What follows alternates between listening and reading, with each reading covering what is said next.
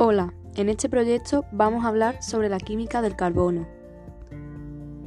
Para empezar, vamos a ver la importancia del carbono en la química. Los compuestos del carbono tienen una gran importancia, ya que algunos son los constituyentes fundamentales de los seres vivos, otros forman los combustibles más usados y otros han supuesto cambios importantes en la vida de las personas, como es el caso de los medicamentos. En segundo lugar, vamos a hablar de las formas alotrópicas del carbono. El carbono existe en la naturaleza como sustancia simple. Esas sustancias son llamadas formas alotrópicas del carbono.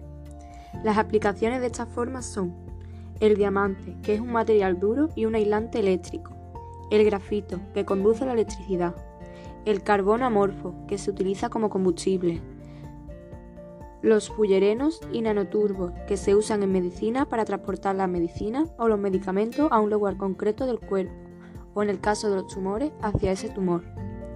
O el grafeno que se usa en electrónica y conduce la electricidad, ya que es muy duro. En tercer y último lugar vamos a hablar sobre la obtención de los hidrocarburos y sus aplicaciones. Los hidrocarburos son compuestos que están formados solo por un carbono e un hidrógeno. La mayor parte de los hidrocarburos se extraen del gas natural o del petróleo, que en ambos casos se dice que su origen es fósil.